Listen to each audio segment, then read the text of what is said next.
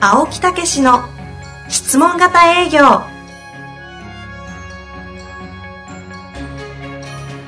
営業それは商売の原点トヨタ大阪ガス生協などの営業マンも実践2万人を超える営業支援を行った青木武しが営業の真髄を語り尽くします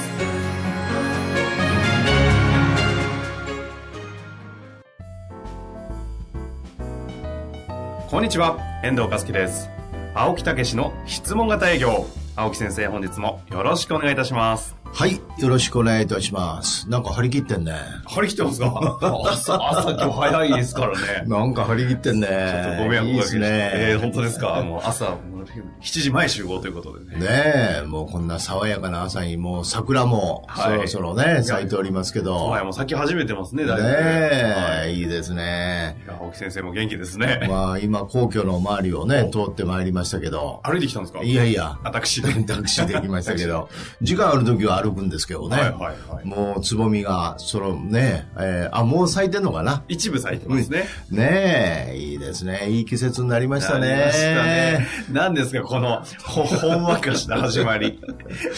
えーこの4月にはは、えー日頃言ってる実践会っていうのは、はいね、いきなり今度は、えー真面目な話ですか。 4月の6日が東京、それから4月の16日が大阪でね、はいはいまた、えー実践会、えー青木武の、えー実践会というのをやらさせていただきますんで、あの、毎度毎度ご説明いただいてると思いますけど、実践会って何をする場でしたっけ、まあ、本来はロープレーオンの練習の場を、うんあのというようなことなんですね、一番は。はあはあ、ええ、分かってることをやれるようにするためには実践を、うんしないといけないんですけど、その前に、えーお互いに練習し合おうと。うんうんうん。で、やっぱり日常の中でこの相手になってもらえる人がなかなかいないですよね。確かにね、そうですね。ええで、質問型営業というベースがあるとね、うん。やっぱりそういうお互いに分かり合ってると、こう。共通言語がありながそうら。なんですよ。いいでですねうちのね、メンバーもいろいろ参加をしてアドバイスなんかもしていただきますから。おー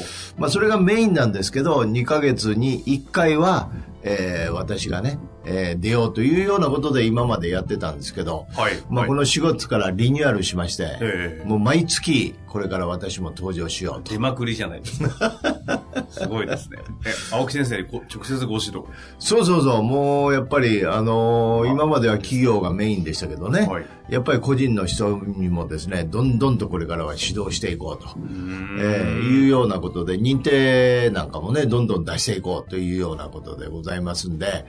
まあ、詳しいことはホームページにね、載っておりますけど。そうですね、今ええちょっと見た、見ましたところ、リアライズさんのホームページに行って、はい個人向けサービス、あの、企業と法人が左上で分かれているので、はい個人押すと、あ、すぐ出てきますね。はい。実践会ってあの、いそわゆうでるすバねナ,、ーが、えっ、えーと、マスター、質問型営業マスター編の隣に、はい。質問型実践会、そうですね。青木道場ですね。ぜひ、そこへ参加をいただいて、えー交流をしていただこうと。いうようなことですね。だから私との交流、メンバーとの交流というのもあるんですが、やっぱり質問型営業を学んでる人々の交流。で、お互いにね、えー知り合っていただいて、えー切磋琢磨していただこうと。いや、いいですよね。共通言語を持った同じ意識の高い人たちと一緒に練習できる場って、なかなかね、こういうそうそうあそのうそう。専門家が作ってくれないとつ自そ分たうなんでちすでねよできないのえでえ非常にいいですね、まあ私も営業を通していろんな人たちとね、仲間作りをしてって、いまだに付き合ってるとかね、えー、いうあるんようでなすこねとがあるんですけど、やっぱりまえあえぜひそれはね、いい仲間になってきますんで、えーこういうところへ遠慮なく、どんどんと、えー参加いただきたいと。 4月6日土曜日東京、はい4月13日土曜日次週ですね、はい。えー昼からです大ね。阪1時半から4時半の間はい。やるとで、あことれ懇親会もやりますからね、その後ね。ええすごい見に、ええ見に行ってもいいんですかあどうぞどうぞ、どうですかもう、顔が割れますよ。いや大丈夫です偽名偽名でいき ます はい。いやいいですねいいです、はい。いやぜひね皆さんはもい。ぜひいらしてチェックくださいただきたいと思います。はいさあというわけではい。行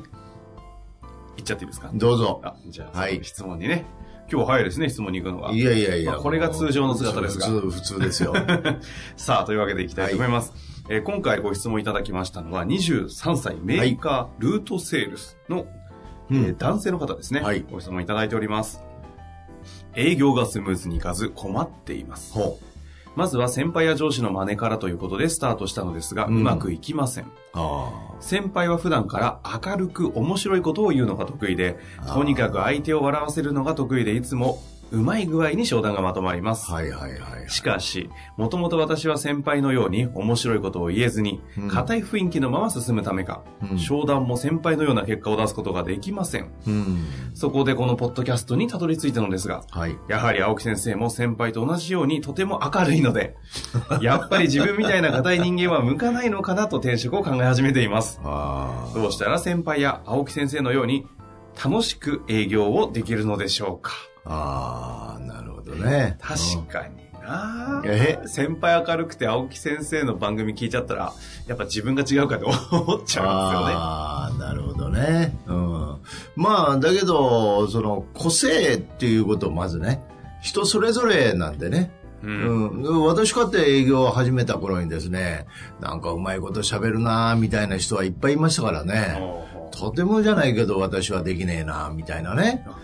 じゃあ、きょ共感できるポイントがある。そうそうそうそう、そうそういうとこからスタートしたっていうのも事実ですけどね。うーん。だから、やっぱり人と比べるんではなくって、やっぱり自分自身が、うん自分というものを認めてはいはいやっていくっていうことがまず大事なんですけど、まあなかなか難しいよね、そう言ってもいやねー。ですよ。うん。だから、やっぱり、あのーまず、やっぱり、盛り上がるっていうんじゃなくて、いつも言うように質問で相手の話を聞いて盛り上がっていく。うんうん。自分が引っ張り込んで、なんか面白い話せなあかんっていうんじゃなくて、やっぱり、あの、それはですね、うんまあ言ってもね、あの、そういうことできる人はいいけども、少ないですよね、日本では。まあ、別の、もう営業とは別のスキル技術みたいな世界ですまあ、お笑いじゃないんでね。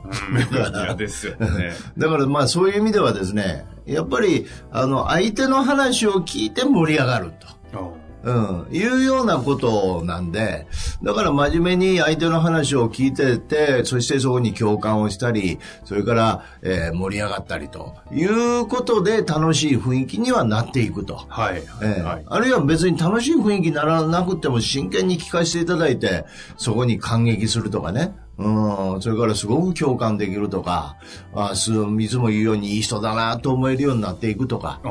うん、いうことが大事で、なんか盛り上げようとすることが大事じゃないんですよね。ーこの質問型営業っていうのは、まあ、基本的にはお役立ちというのがベースにあって、そこに、まあ、現状要求解決策みたいなこうプロセス、メソッドがあるじゃないですか。ここと、そうんの個人の個性ってどういうふうに考えるんですか、個性と質問型営業のこの組み合わせ。まあ、まず、質問で相手のことを聞かせていただくという基本形がありますよね。ありますよね。ええ。で、そこに表現方法というのが、それぞれ共感のし仕方一つにしろ、いろいろありますよね。はい、はい。だからそこの表現の仕方とか、うんそういうところが個性が出てくるっていうかね。あええ。ーだから個性というものをメインにするんじゃなくて、基本通りの形の中に個性が出てくると。こんな風に考えていただくといいんじゃないかなと思うんですよね。そうすると、この、か、まあ、この硬い雰囲気とえいえう、この方も一つの、まあ、言ってしまえば個性かもしれないじゃないですうんうかんうん。それで言うと、その個性のまま、まずはう、ん。別に明るくしようとかじゃなくて、質問型営業をやれば、ええ。その硬いという個性がなんかいい形で出てくるみたいな感じなんですかまあ、あの、もう硬いというか、真面目に対応してるっていう、うんうん。えーいう風な捉え方でいいんじゃないですか。おーえーだから、あの、私も真面目でしたよ、昔は。へ まあ、真面目みたいやんか。え。もう、もう役割として、それ言わさ、 言わされた感がありました、今もはいやや。いやいや、いや、本当に、本当に真面目に対応したい。本当に本当にはダメです って、もう何度も。そうそう。だから、真面目に対応してる中に、だんだんだんだん、えー相手の話を聞いて感激したり、いろいろ表現できるようになって、リラックスしてきて、だんだんだんだんそこに個性が出てきたみたいなね。あで、弾けちゃったんですかいや、パーンとか。いやいや、本当に。本当に。あ、でもそうなんて、ええこれでも実際どうなんですか本当に青木先生昔、うんなんていうんですか、こう、真面目で、えなんか今みたいに、はぁみたいな、いきなり落語行っちゃうみたいな、そんな感じで営業し、やっぱ、いやまあそういうとこあったんですかいやー、そんなことないですよ。だから、お客さんとこ行ったら、それは結構真面目ですよ、私は。えー、真剣に話を聞かせてもらって、はいはい、やっぱり問題というものを引っ張り出して、やっぱりそこに直面をしていただいて、解決に向かうっていうのが仕事なんでね。なるほどですね。ええー、だから面白いから話を聞くとか、面白いから契約するっていうわけじゃないと思うんですよね。うんうんえー、まあ本当そうです、ね、ええー、だからその最初の和み、和まして、えー、えー、ああげるというか、和んでもらうっていうかね。そこは、やっぱり、あの、なんか面白いこと言って和まなあかんのちゃうかなと思うかもしれませんけど、はい、そこを相手の話を聞かせていただいて、そこに共感して和むというスタンスなんですよ。えー、だからそういうところを、うん、何をすすべきかというようなことを考えていただくと、あの分かってくると思うんですよね。まさにね、その青木先生が営業に関してはもう質問型営業というメソッドを作ってくださってるので、そうそうそうこれに乗っかればいいと思うんですけど、そうそうそうその一方で、ええ、先輩がいた時に、え、やっぱりうまく学ぶ力って大事じゃないですか。えー、どこを抜き取ってちゃんと真似するかをミスると、うん、もうなんか真面目な人が今回のようにこう明るくどうにかして笑わせなきゃって方向に行っちゃって、はいはいはいはい、なんか多分人の笑わせ方とか多分ビジネス書とか取りに行くんだと思うんですよね。ああ、なるほどね。うん、なんとか工業さんが出してる本だ、芸人の本買っちゃうとか。ああ。で、どんどんわけわかんなくなっていくと。そういうお話はなんかこの間もありましたね。ありましたね、やっぱり。芸人さんがこう出すっていうね。え ー、ああ、ありましたね、えー。はいはい。意外と、でも、売るのも難しいみたいですね。宣伝はあるんだけど、えー、購買には。そうそうそうそう。だから、なかなかそれが自分のビジネスには活かせないっていうね。うんうん、だから、ジャンルが違うんでね。ああ、ですよ、ね。ええー、だから、まあ、そういう意味ではですね、やっぱり、あの、どういう質問をこの人はしてるのかとか、先輩が。うんうんうん、どうやって和んでいくのかとか、いうところの質問ということのキーを、持って聞いていただくとかね、うん、えー、いうようなことをしていただいたらいいんじゃないかなと思うんですよね。確かに、えー、せっかくこの質問型営業に可能性を感じてるのであれば、はい、その先輩の質問っていう観点で一旦そうそうそう観察してみるえー、あるいはその共感の仕方とか、はいはいえー、コミュニケーションのね行為質問共感の流れでどういうふうにやってるのかとかね。ええ、いう、だからやっぱり自分の中に原理原則というものを持って、そして見るっていうね。だから質問型営業のもう原則は非常に簡単で、まず人は思った通りにしか動かないと。うんうん、だから思いを聞くんだっていうことですよね。それからお役立ちなんだということで、もっと深く相手の欲求とかニーズとか、あるいは課題を聞くんだということがベース。うんうんうん、だから質問ということがベースで、行為質問共感という流れで、えー、コミュニケーションは展開してるし、そこへ、えー、質問の、ね、深掘りは現状欲求解決策、欲求の再確認提案でしょ、うんうん。こういうことを頭に持って聞いていただくと、謎が解けてくると。なるほどですね、えー。でもそれいいですよね。えー、先輩今現状聞いてんだとか。そうそうそうそうちゃんと聞いてんだな、この人と、ね。そうそうそうそう。うん。多少順番入れ替わったりしても、ああ、やっぱりこういう流れで聞いてるよな、と。あうん、確かにね、課題聞いてと思ったら足りないから現状に戻ったとかね。。そうそうそうそうそういう観点で聞く、うん、見ると、そう。勉強になりそうですし、実は先輩が明るいから嬉しさわけじゃなかったことです。そういうことなんですよ、ね。気づきそうですよね。うんだから、まあそういう意味でコミュニケーションの相手とのね、つなぎ方、うん、というようなことと、それから質問の深掘り、はいはいうん、というようなことですね。で、そのベースにあるのはこの原則なんだと。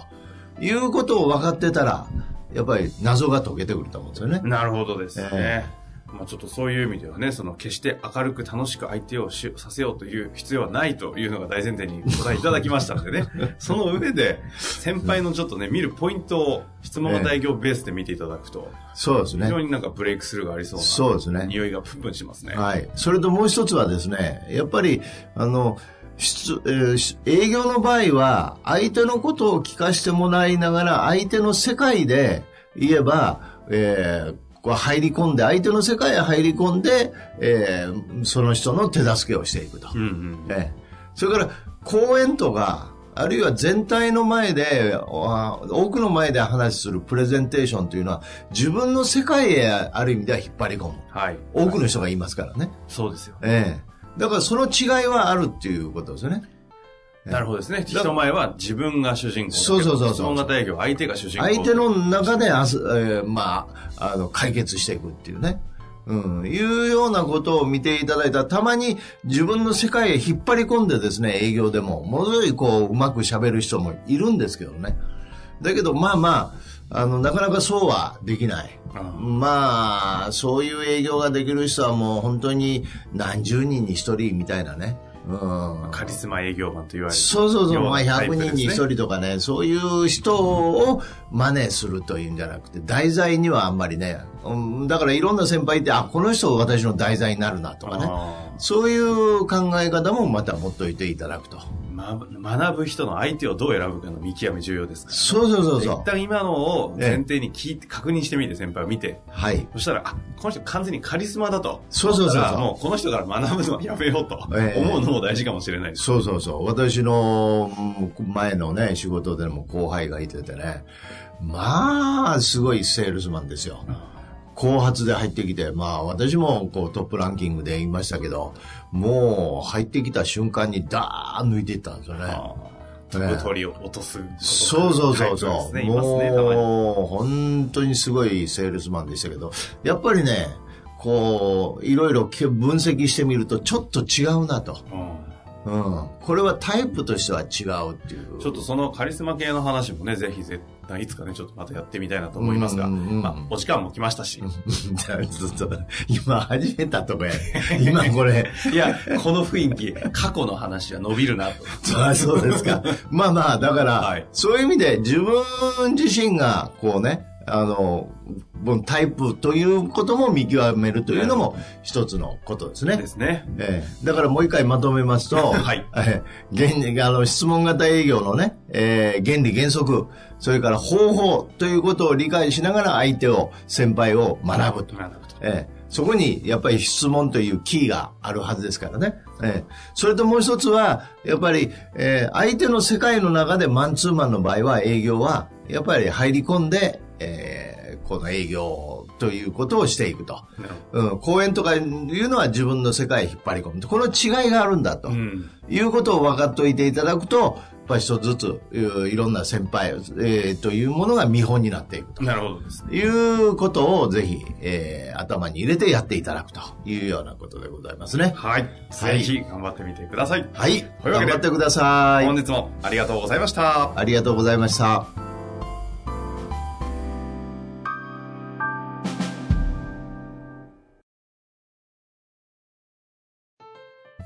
本日の番組はいかがでしたか番組では青木武氏への質問を受け付けておりますウェブ検索で「質問型営業」と入力し検索結果に出てくるオフィシャルウェブサイトにアクセス